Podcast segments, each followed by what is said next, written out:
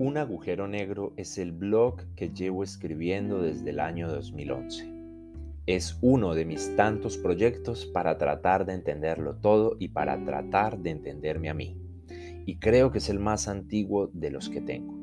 Gracias a él han nacido muchas otras de las ideas que estoy realizando.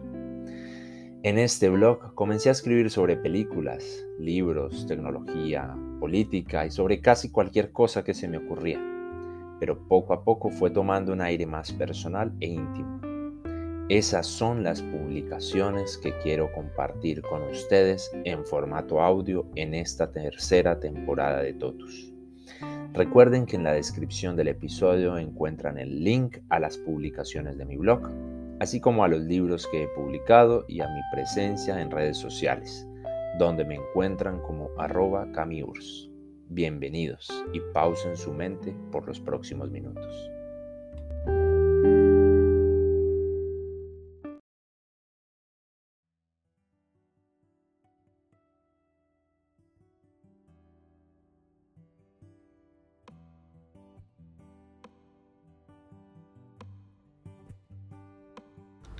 ¿Qué tan difícil puede ser llegar a la felicidad?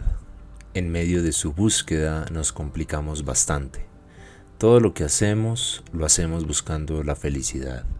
Somos egocentristas por naturaleza y es prácticamente imposible no serlo. ¿A quién no le gusta sentirse bien, tranquilo, feliz?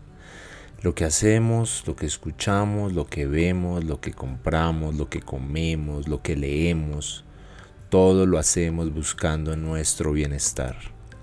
Aunque se puede decir que bienestar es diferente de felicidad.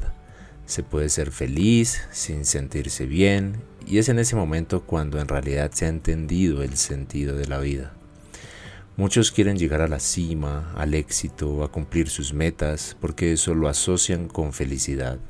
Pero cuando llegan, luego de mucho esfuerzo y sacrificio, se dan cuenta de que no están satisfechos, que no era lo que esperaban, o que quieren más. Entonces acá viene lo primero que quiero decir. Muchos quieren llegar a la cima, pero pocos disfrutan el ascenso. Muchos buscan dinero, fama, reconocimiento o lo que sea que asocien con felicidad, pero corren el riesgo de pasar la vida entera luchando por algo que de pronto al final apenas si alcanzan a saborear.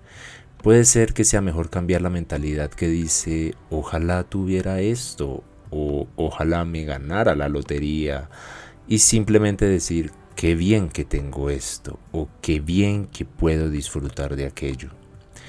Las personas que viven por y para esa felicidad última pueden presentar grandes virtudes y desarrollar hábitos increíbles, ser extremadamente dedicados, responsables y productivos, pero si comienzan a sobreponer sus intereses sobre los demás, comienzan a surgir problemas, pues nos encontramos con personas que harán lo que sea para conseguir todo el dinero, la fama o el reconocimiento que quieran. Probablemente la felicidad se encuentre en una simple cosa, hacer algo bien. Es decir, que uno sienta que puede hacer algo de forma casi que natural, tranquila, con gusto y compasión. Partiendo de este hecho, se pueden tomar seguidamente varias posturas. Por ejemplo, al hacer algo bien, uno podría jactarse de eso frente a los demás, enorgulleciéndose porque uno es capaz de realizar una actividad que ellos no pueden hacer o que lo hacen con menos talento. Obviamente esto causa problemas y destruye la armonía, pero ese es otro asunto. También podría usarse esa habilidad para ayudar a los demás, ponerse al servicio de los que necesitan algo y sentir que el mundo es un poco mejor gracias a la labor que uno hace. Pero hay que tener cuidado y no caer en la pedantería y comenzar a sentirse superior que los demás mientras se les ayuda. Es ilógico no reconocer que uno tiene más habilidades en cierta labor, pero de igual forma ellos serán mejores que uno en algo. Además, eso de mejor o peor solo sirve para crear conflictos cuando estamos a escala personal. Si se trata a nivel corporativo, la competencia crea desarrollo y bienestar, pero eso nuevamente es otro asunto. En lugar de competir, es mejor compartir, que los demás traten de llegar al punto que uno ha llegado para que experimenten nuevas acciones y emociones.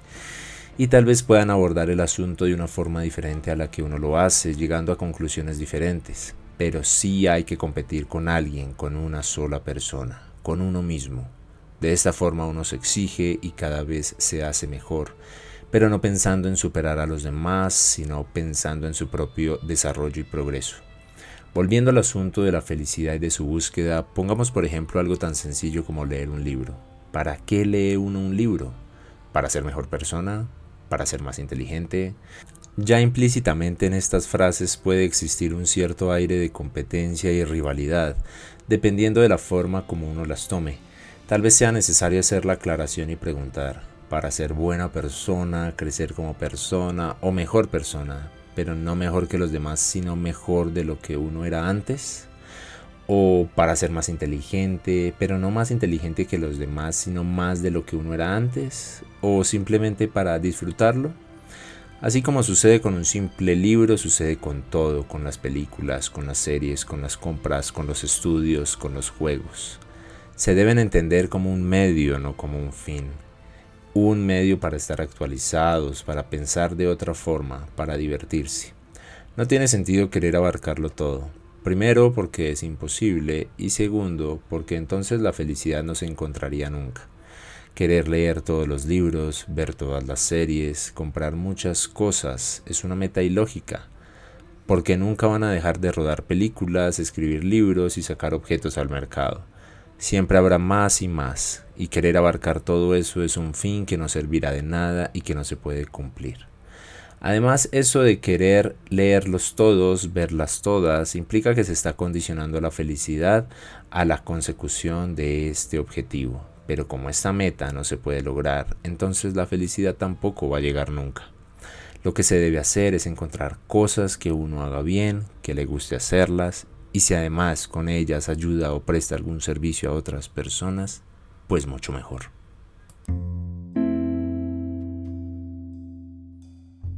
Si lo que acabas de escuchar te suscitó alguna reflexión, comentario, pensamiento o idea, me gustaría mucho que me lo hicieras saber a través de alguna de las redes sociales en las que me encuentro, como Twitter, Instagram o Facebook.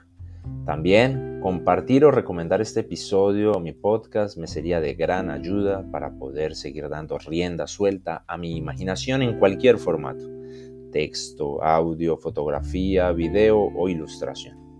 Recuerda que en la descripción del episodio encuentras el link a mi blog, a mis blogs y a mi presencia en redes sociales donde aparezco como arroba Hasta pronto.